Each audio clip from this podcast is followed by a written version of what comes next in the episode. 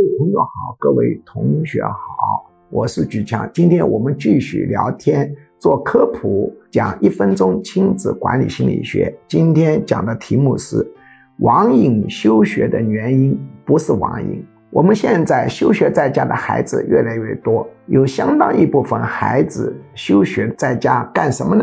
主要是玩游戏。所以很多父母想当然的就认为。这个孩子之所以休学在家，就是因为有网瘾。只要戒掉网瘾，他就不会休学了。这种理解常常是错误的。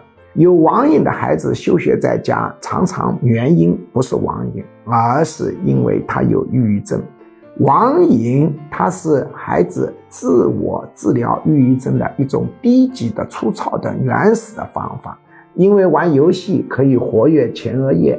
而前额叶会使得产生更多的多巴胺、内啡肽和五羟色胺，而这个五羟色胺恰恰是我们治疗抑郁症经常要调整的目标。我们吃的很多西药就是调整五羟色胺的浓度，或者增加它的浓度，或者让它的分解速度变慢。五羟色胺是一种神经递质，所以网瘾跟厌学、休学在家。常常不是因果关系，而是同一原因形成的两个结果。